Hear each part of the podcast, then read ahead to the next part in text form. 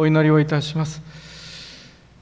天のお父様尊い皆をあがめ感謝をいたします。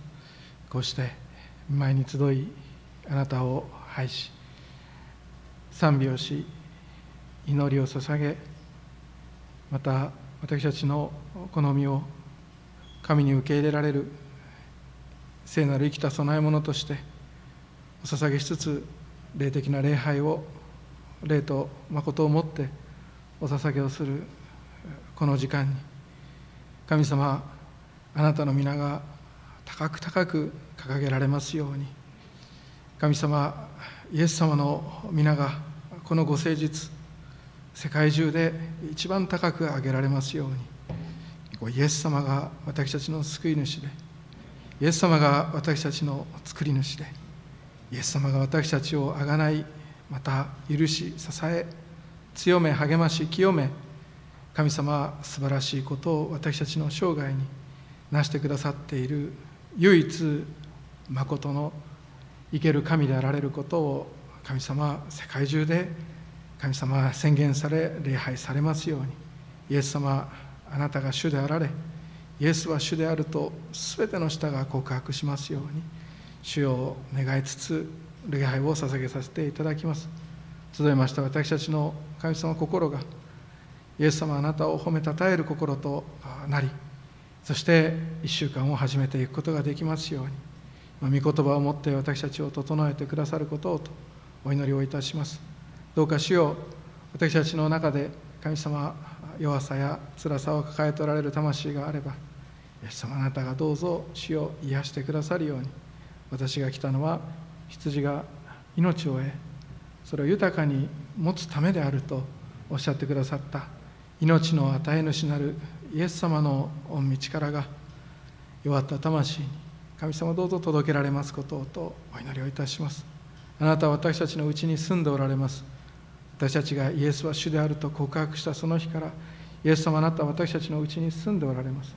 私たちのうちにあって御言葉を持って魂に語りかけられる主は同じように私たちのうちに弱ったところに手を置き神様ご自分が主であることを宣言されながらその痛みが理由のあることであることを教えてくださいますしまた御心であれば速やかに癒してくださる方であることを私たちは信じています。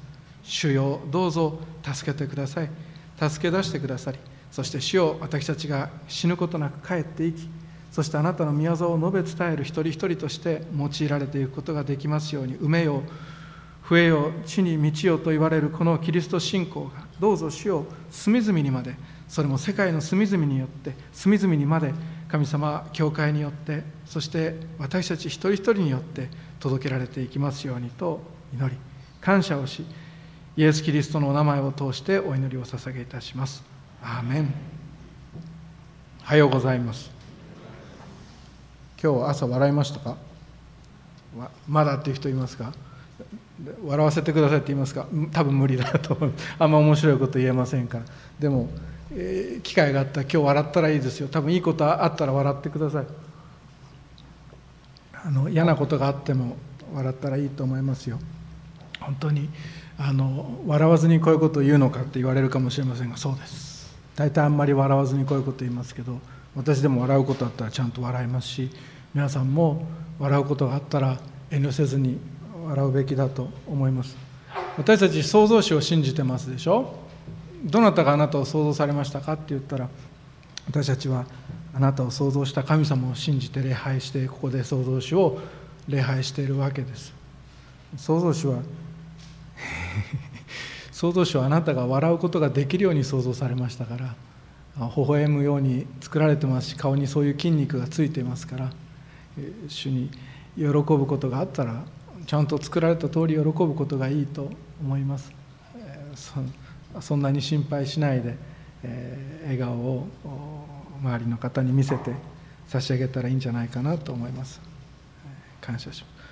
私のことをあの私を育ててくださった先生方ってたくさんいるんですがそのうちの一人の先生はアンドレ先生はなかなか笑わないんですよね。微笑まないんですが。なんで笑わないのかって一回聞いたことがあります。すると俺も笑いたいと。だけど俺が笑うと人をバカにしてるように見えるんだと。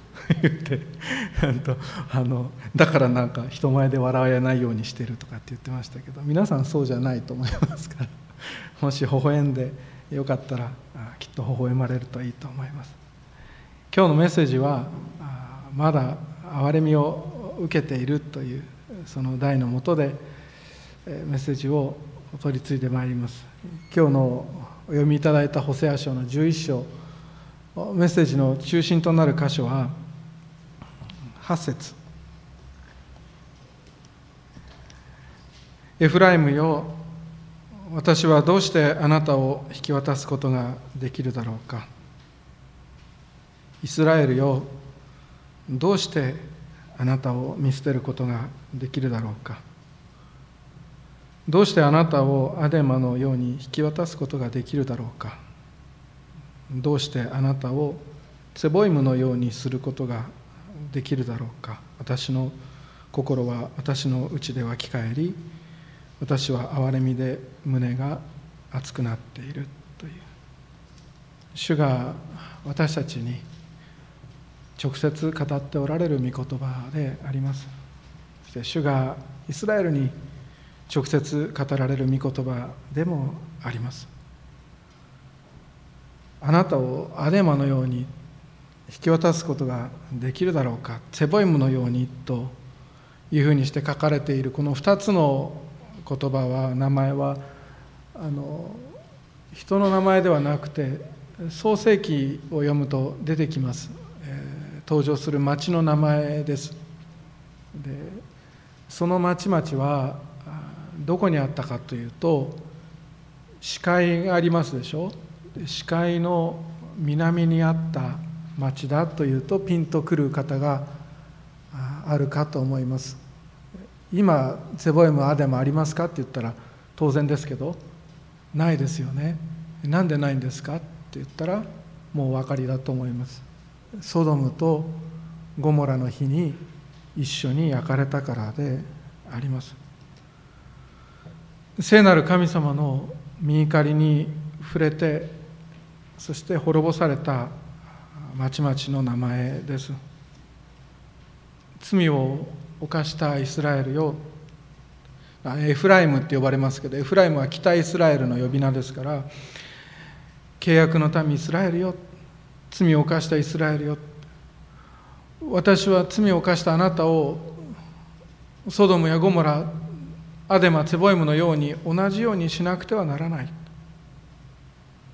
だけどできないというところであります。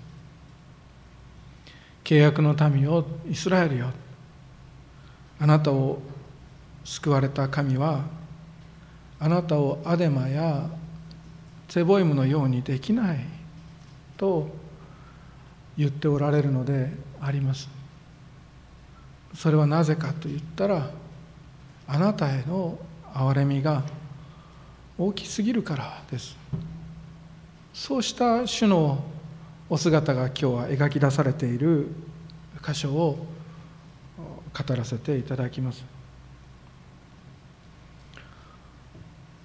聖書は鏡のようだと表現する言葉を聞いたこと皆さんも聞いたことがあるかもしれません。えー、聖書を読むのは大切ですね。どうしてかというと聖書を読むと忙しさの中で忘れてしまっている私たちの本当の姿が浮かび上がってくるからであります。忙しさだけではありません。私たちが一生懸命見ないようにしている私たちの姿や忘れようとしているその本当の姿というものがあるいは私たちの普段虚勢を張って見せないようにしている一番弱い部分を主がこれはあなただろうと言って見せてこられる。そうした聖書の中に私たちの姿が映し出されることがあるから聖書は鏡のようだということがあります。ホセア書をこうしてゆっくり紐解いていますけれどもそのホセア書を読みながらもしかするときっと分かりませんが私たちの多くが同じことを体験されたかもしれません。本当の人間の姿というのがゴメルを通してまたイスラエルを通して重ねられて表されていきますから私たちがどういう人間なのかというのをホセア書を通して思い出された方がいるかもしれません。本当に自分のことを愛してくれている方がわからないゴメル。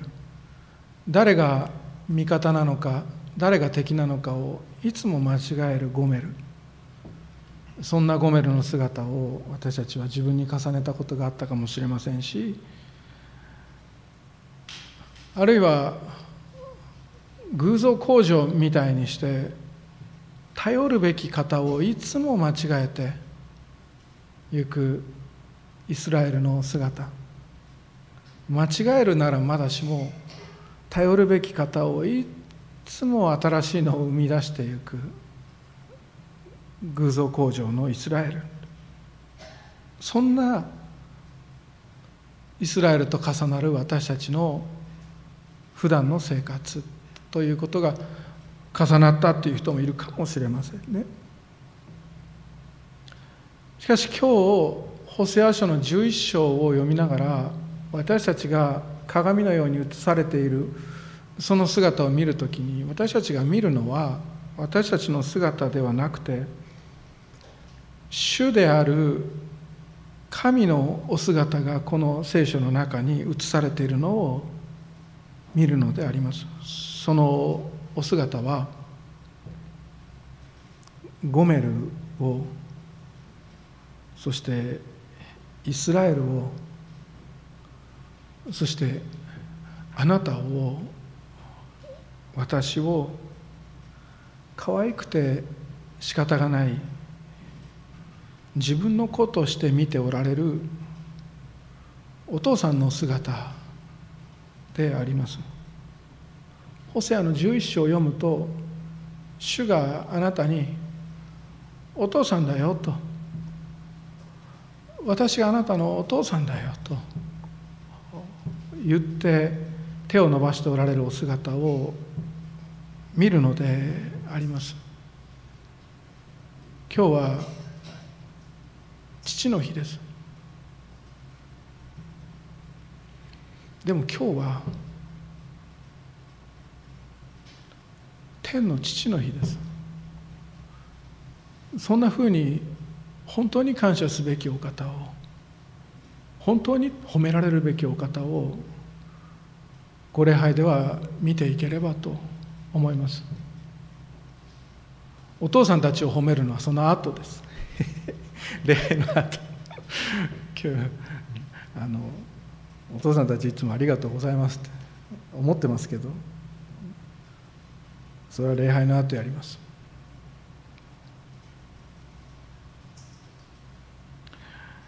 イスラエルが幼い頃と一節に書いてあります。イスラエルが幼い頃私は彼を愛しエジプトから私の子を呼び出したと書かれています。彼らは呼べば呼ぶほどますます離れてゆきもろもろのバールに生贄を捧げて刻んだ像に犠牲を備えたと。よく私たちが旧約聖書を全部まとめて心に留めているならば分かると思います。あのエジプトでイスラエルは叫んだんです。苦しいって言ったんです。もうこんな生活いつまで続くんですかって叫んだんです。辛くて仕方がないって言ったんです。生きがいがありませんし目的もない。この先人生の夢も希望もない。何のために生まれてきたのかわからないって言ったんです。丸太の上に石積んで歩く。それだけが私の人生ですかって言ったんです。そんなエジプトから叫んだその子を主は愛されたのであります。こんな人生は本当の私の人生じゃないって言った。その子を主は手を伸ばして救い出してくださったことでありました。ですから本来エジプトから救われたイスラエルの民は主に呼ばれればその方へと行くべきであったのに彼らは呼べば呼ぶほどますます離れていったのであります。そして私たちがこの姿と重ねられていく。救ってくださった主の方に生きがいを与えてくださった主に祝福を備えてくださった主に私たちは呼ばれればイエス様の方へ聖書の方へ教会の方へ歩むはずのその子は呼ばれれば呼ばれるほどますます離れていった。お母さんがそろそろ教会に来なさいと言えば言うほどおばあちゃんが教会に来なさいと言えば言うほどますます離れていった。世の中の方が幸せだという声が大きく響いたからです。そして世の中の方が正しいという声が響いたからです。世の中の方が楽しいという公共放送が流れたからであります。その楽しみはあなたを幸せにするどころかエジプトにいた時のあなたのお父さんやエジプトにいた時のあなたのお母さんあるいはあなたがよく知っている人たちが歩んだ過ちと同じ苦しみにもう一度あなたを連れて行こうとしているのに今が楽しければそれでいいのと同じ失敗へと進んで行こうとさせる。この私がエフライムに歩くことを教え彼らを腕に抱いたのだ。しかし私が彼らを癒したことを彼らは知らなかったと言います。知らなかったのか忘れたのか忘れたかったのか。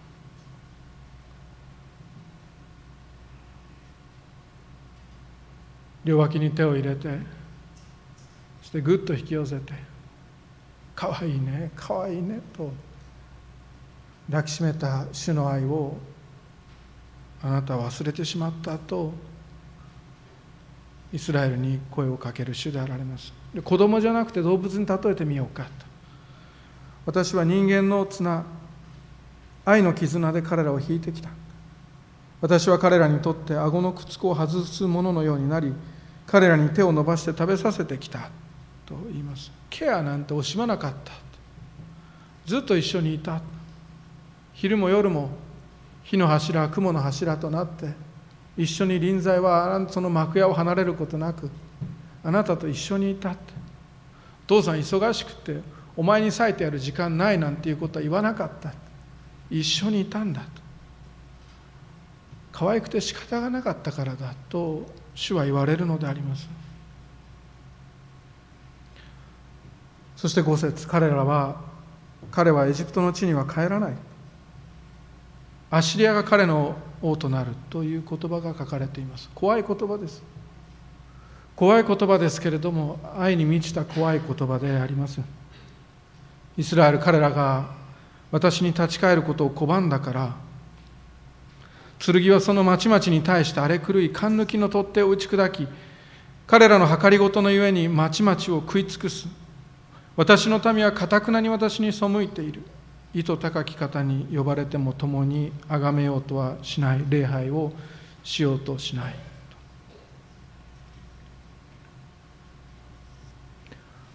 怖い言葉だけれど愛に満ちた怖い言葉だと言ったのは彼はエジプトの地には帰らないっていう御言葉が入っているからです。これが大きい。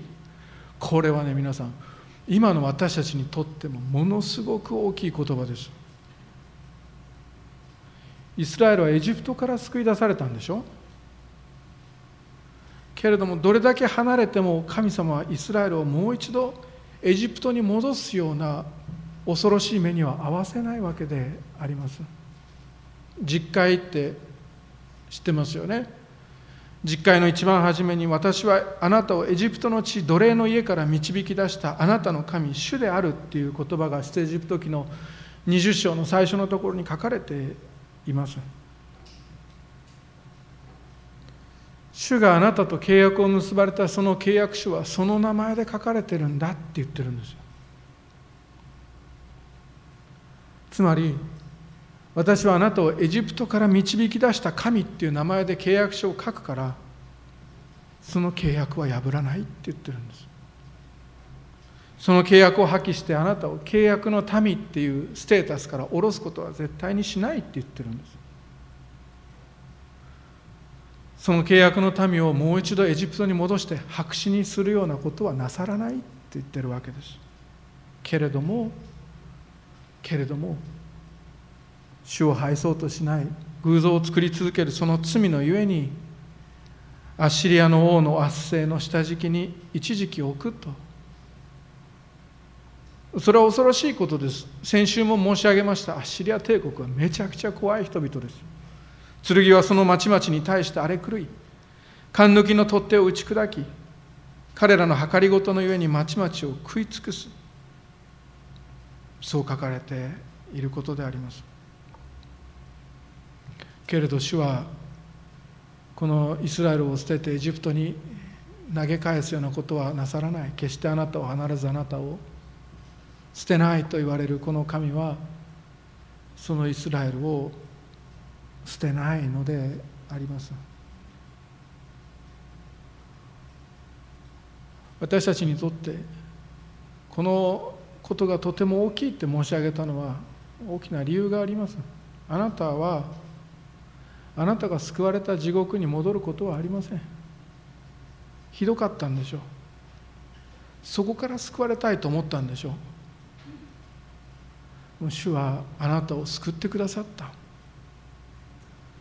それで私たちは悔い改めるべきことがあれば速やかに忍在に早く悔い改めに早くです。罪を認め素早く認めそして悔い改めて新しい一歩を進んでいく進み続けていく。これが先週まで補正書を通して話してきた悔い改めのメッセージであります。でも悔い改める私たちを主はどうされるのか。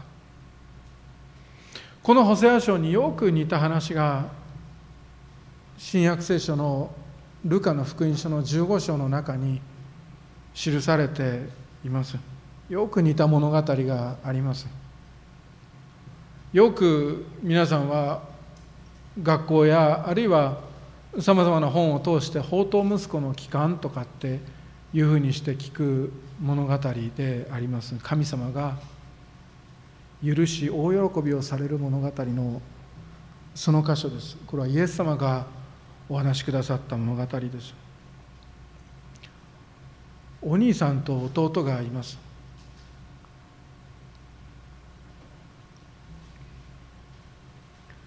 でもある日弟が何を思ったか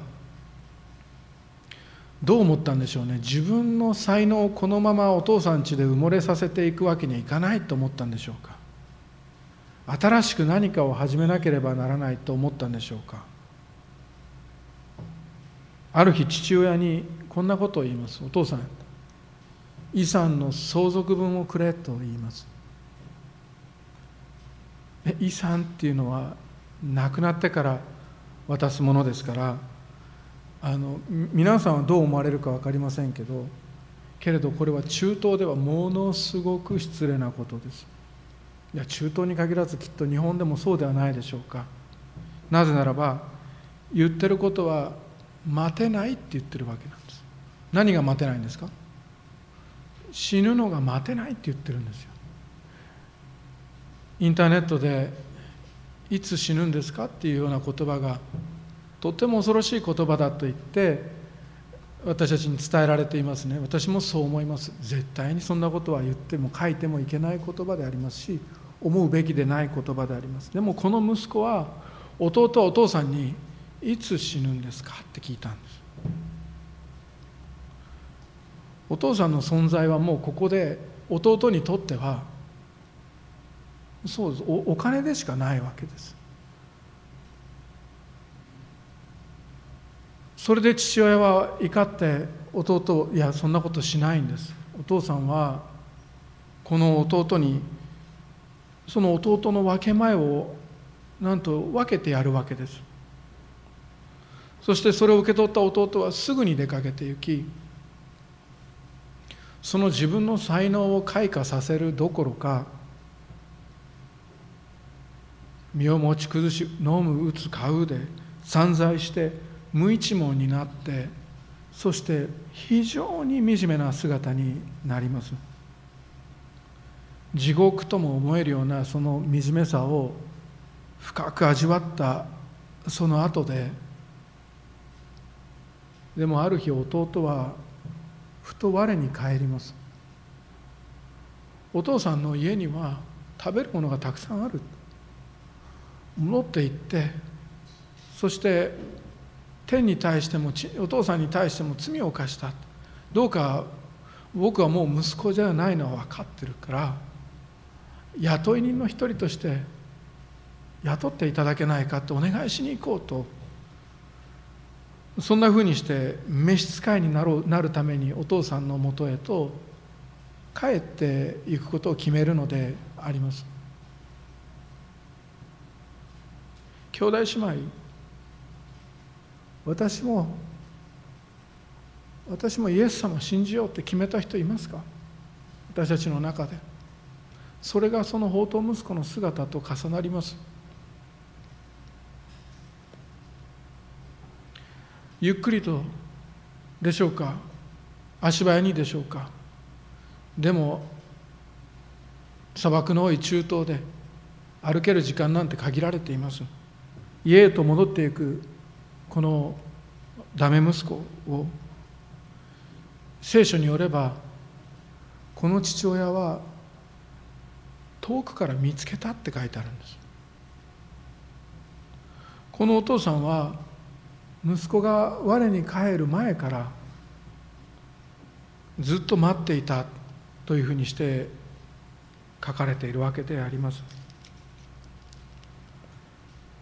こうして彼は立ち上がって自分の父のもとへ向かった。ところがまだ家までは遠かったのに父親は彼を見つけてかわいそうに思い駆け寄って彼の首を抱き口づけしたと書かれています。おそらく宝刀三昧している時も無一文になって惨めな姿でいた夜もユダヤ人が飼ってはいけないはずの豚を大きく育てているその間もずっと待っていたのであります。そして地平線の向こう側からこちらに向かってくるこの男性が姿が変わってしまっていても自分の息子であると認めるや否や言葉も出さずに走り始める。お父さんはまだ遠く離れていたのに見つけたのであります。息子が消えた方角にずっと目を注いで何日も見つめていたのではないかと思います。彼を見つめそして愛おしくなったのかもしれません。愛おしくなったのかもしれない。父さんはいつ死ぬんですかと言った息子を哀れに思ったのであります。1日6リットル水を飲まなければ脱水症状になるような中東の炎天下を石ころだらけの道をサンダルで老人が走って行きます。中東では年配者は威厳を保つために走ってはいけないことになっていますがそのルールを無視して走り寄ります。豚の糞と汗と汚れで汚れに汚れきっているその首を抱きかかえて激しく口づけをします。間違っていたのは彼でありますのにお父さんはお前才能があるんだろうどうしたんだなんていうような嫌味を言ったり責め立てたりしないのであります。言った言葉はさあ早く最上の着物を持ってきなさいと。指輪をつけて私の息子であることをきちんと周りの召使いたちに示してやりなさいと。家の鍵みたいなもんだと。どこの部屋にもアクセスできるカードキーみたいなもんだと。それを全部早く渡して彼がどの部屋にもアクセスできるようにしてあげなさいと。なぜならこの子は死んでいたのが生き返り見えなくなっていたのに見つかったからだというのであります。兄弟姉妹忘れてはいけないと思います。今日立派なあなた今日素敵なあなた今日最上の着物を身にまとっておられるあなたは救われた一人です。これがあなたに起きたことであります。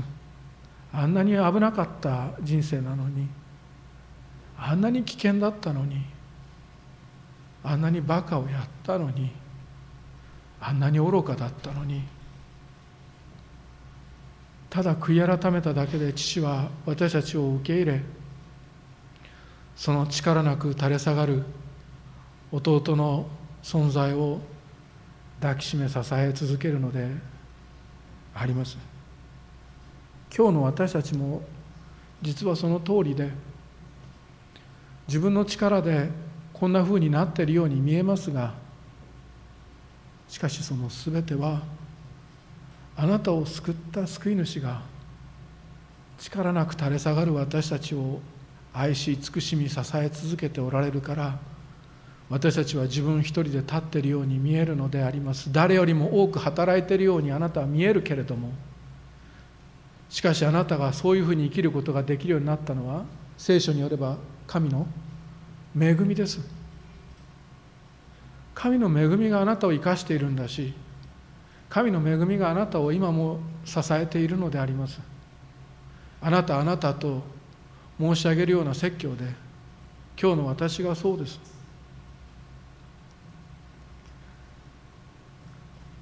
信じられないような信じられないような恵みが与えられる。それがあなたの救いなのであります。私たちがもし伝道したいと思ったらちゃんと自分が恵まれていることを認めることです。今私がもし立派に見えるんならこれは違うのとちゃんと正直に言うことであります。私はバカなのと私はダメなんだと私はめちゃくちゃだったんだと。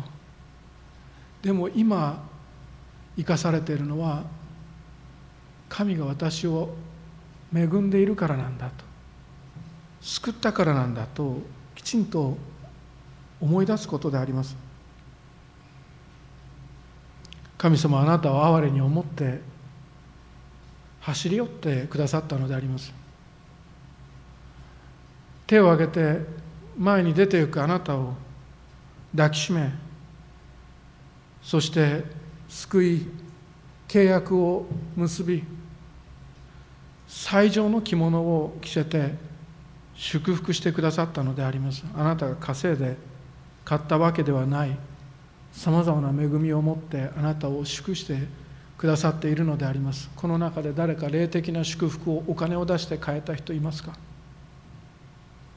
神が私を愛している。この信仰をお金出して買った人いますか？そんなことはできないことです。精霊が無条件にあなたに注がれてあなたはそれを信じることができたのであります。この中で誰か私の人生が変わった。変わろうと思った。そのふとした時に与えられた我に返る瞬間をお金で買った人いますか？そんなことはできないことであります。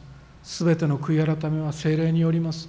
主があなたに悔い改めを与えてくださったのであります。どんな小さなことでもいいと思います。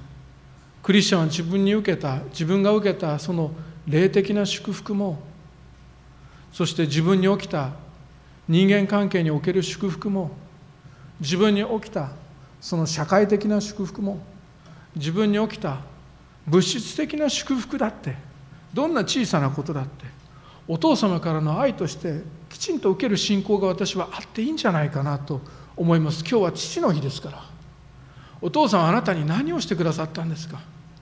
大いなる主はあなたのことは死ぬことがないように生かしそして大いなる主はあなたを養いあなたを支えあなたを生かし恵んでくださっているのであります。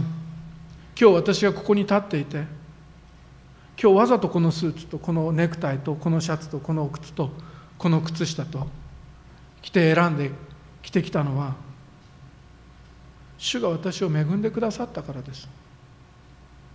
これ全部いただいたものです。わざと選んでそれを探して着てきました。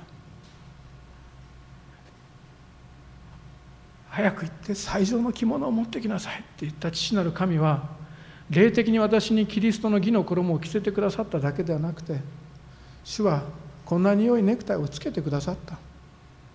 私は恵まれているって今日思いながら講談に立っています。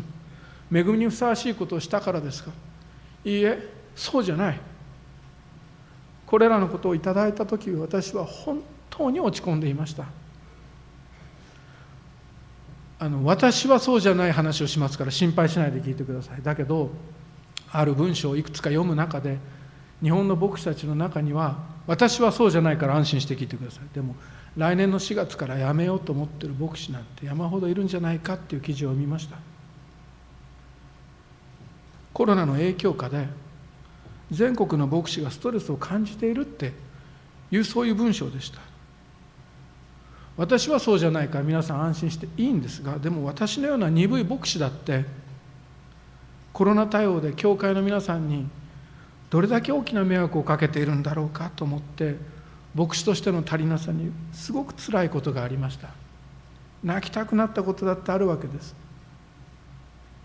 でもそう思って自分を責めたその直後に電話がかかってくるんです。一つのことについて私はお断りしましたけど断らないでください。これは主から示されたことですと言って主が与えてくださったこの素敵なシャツネクタイなんです。他のことに関しても主がよくしてくださって主が示されたんですって言ってくださって大体私大体断ってますけどでも主が示されたって言ってくださったから信じてお受け取りさせていただいた。そしてそれを今朝袖を通しながら「わあ主は生きておられる」と思いました。そうした電話がかかってくるのはいつでも一番寂しかった時です。物の話ですか？なんだか引いてますっていう信仰の方いますか？私は恥じてませんよ。主は生きておられます。これは私の証ですから。でも他の話がいいですか？だったらそれもできます。物の話が嫌だったら霊的な話だって私できますよ。一番苦しかった時に電話かけてきてくださった方はこうやって言ったんです。先生信徒のことは心配しなくていいって。私たちは大丈夫だって言ってくださった。コロナ対応で いいやこれ壮年会で証しします。つらかった時に主は人に思いをか思いを起こしてそして私の話で申し訳ないけど私が最上の衣を主に着せていただいている恵まれた存在だっていうのを忘れそうな時に思い起こさせてくださったのであります。同じことがあなたには起きていないでしょうきっとそうかもしれない。けれども主は生きておられます。よかったら思い出してくださったらいいと思います。今までコロナに限らず人生の一番つらかった時にあなたのそばにいたクリスチャンのことを思い起こされたらいかがでしょうか？人生で一番つらかった時にうちに来て住みなよって言ってくださったあの人のことを思い起こしていただいたらいかがでしょうか？主は生きておられるんじゃないですか兄弟姉妹。生けるキリストは私たちのうちに生きておられるのみならずこの全世界を支配しながらあなたを祝してきてくださったのではないでしょうか？時々忘れちゃいけないと思います。私繁栄の神学繁栄の神学いけないってちゃんと言ってますからそれをきちんと踏まえた上ででも主は祝福を私たちに備えてくださっています。あなたを励ましてくださるしあなたを癒してくださるしあなたを恵んでくださいます。必要に応じて主は御言葉をあなたに届けてくださるし主は生きておられます。不思議なこと起こるんですかクリスチャンに。って言ったらなんでノーって言わなきゃいけないんですか。なんでノーって言わなきゃいけないんですか？主は生きておられます。そしてこの方は不思議なお方です。そして私たちに私だけじゃないでしょう。私たちに本当によくしてくださるお方です。いつも私たちは食前の祈りは儀式として宗教で祈ってるんじゃないでしょう。食べるものがなかった日を覚えてるからです。カードの残高がカードで引かれたらその残りの預金残高がいくらになるか。両手で数えたことがあるのを覚えてるからじゃないですか。主を感謝します。この食事をと。あなたが言えるのは日々主が私たちに日常の糧を備えてくださる方であることを知ってるからであります。まあ物で手で触れることができる祝福でなかったとしてもでも神様は今日もそして明日もあなたのお父さんとしてあなたの面倒を見るつもりでおられます。永遠にです。そしてこのお父さんが罪を犯した息子を許そうと。そして許していることを知らせてあげたいと。あいつ多分気づいてないだろうなと。怒ってると思ってるんじゃないかなと。毎日地平線を見ながら帰ってくるのを待っているように。神様はゴメルに対してイスラエルに対してそしてあなたと私に対してこう語り続けておられるのであります。エフライムよ私はどうしてあなたを引き渡すことができるだろうか。イスラエルよどうしてあなたを見捨てることができるだろうか。どうしてあなたをアデマのように引き渡すことができるだろうか。どうしてあなたをツェボイムのようにすることができるだろうか。私の心は私のうちで湧き返り私は憐れみで胸が熱くなっている。私は神だ。聖なる神だ。だから分かっている。罪を犯したなたを私はソドムのように本来アデマやツェボイムのようにしてしまわなければならないの。私はよく分かっている。だけどあなたが歩き始めた時から大好きで今も変わらずに愛し続けているのにそしてあなたのことを選んだのはあなたが母の胎にいる時からよりももっとその前のこの地球の基礎ができる前からあなたを選んでやっとここまで来たのに私があなたを捨てるとでも思うのかと主は言われるのであります。私の心は私のうちで湧き返り私は憐れみで胸が熱くなっていると。じゃあどうするんですか？聖なる神よあなたは必ずソドムのような裁きを罪を犯したイスラエルに施さなければならないのにソドムに与えたようなその滅びを罪を犯した私たちにも与えなければならないのに主を聖なる神あなたはどうするおつもりなんですかって言ったらイザヤ書の43章4節です。私の目にはあなたは高価で尊い。私はあなたを愛している。だから私は人をあなたの代わりにしあなたの命の代わりにするって言われたんです。あなたとあなたの命の代わりに私がやると。私が人となってあなたの身代わりに十字架にかかりすべての呪いとすべてのその罪の結果を私が追って死ぬと言ってくださったのであります。あなたが滅びないようにです。あなたが裁かれないようにです。私は再び怒りを燃やしてエフライムを滅ぼすことはしない。私は神であって人ではなくあなた方のうちにいる聖なるものだ。と言われたこの主はイスラエルがアシリアから救われた後には彼らは主の後についていく。主は獅子のように吠える。誠に主が吠えるとコラは西から触れながらやってくる。鳥のようにエジプトから鳩のようにアッシリアの地から彼らは震えながらやってくる。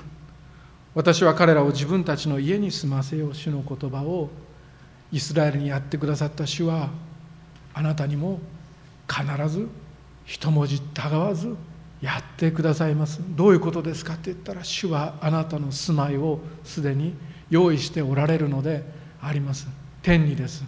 もしなかったらあなた方に言っておいたでしょう。私はあなた方のために住まいを備えに行くのです。私が行ってあなた方のために住まいを備えたらまた来てあなた方を私のもとに迎えます。私がいるところにあなた方をもおらせるためであると言われたヨハネの14章の御言葉はあなたに全て当てはまるのであります。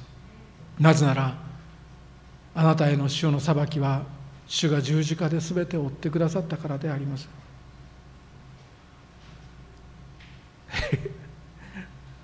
そしてねそして最後の最後私たちはここで主の獅子のように吠えられる姿で震えながら歩いてくるイスラエルの姿をここで見ますけどこれと同じことが私たちにも起きますよ。私たちはね今日の今日まで今の今までそして主が再臨されるその日まで主の本当の姿が全然見えていないままです。あの変貌山でイエス様がペテロとヨハネとヤコブを連れてそしてあの変貌山でこの世の晒し屋ではとてもできないほどの白さを持って現れたあの栄光に満ちたお姿を彼らにお見せになった。その姿を私たちは見てないからです。私たちが見てるのは子羊イエスです。今に至るまでそうです。私たちのために死なれた優しい主。私たちのために罪を許される優しい主を私たちは今まで見てます。それでいいんです。しかし最後の最後で私たちはユダ族から出た獅子の姿を見ることになります。この本当の主救い主は本当はいかに栄光を身にまとっておられ私たちがイエス様だなんて言って指さすことすら許されないような力強い栄光に満ちたお姿であることを私たちは今の今まで気づかないままです。しかし再臨の日に気づきます。主というお方はあのオリーブ山に片足を置かれてそして地面終わりになる主は偉大なる再臨の主は本当に王の王主の主だったんだと私たちのハレリアコーラスはまだ足りなかったなというような事柄が私たちに起こるのであります。そして主のその吠える獅子の四粛によって私たちは本当に心が震える思いをします。説教の四粛もいいでしょう。それも心震える。でもそんな四粛が100個200個集まったって。いくつ集まったって届かないようなところに主はその声を持って心に響かせてくださる主の御声を再臨の時に聞くのであります。どんな声ですかって言ったらよくやった。良い忠実なしもべようです。もし今日あなたが人としての道を外れていることに気がついているならばクリスチャンとしての道を外れていることに気がついているならば父なる神はあなたが振り向くのを待っておられます。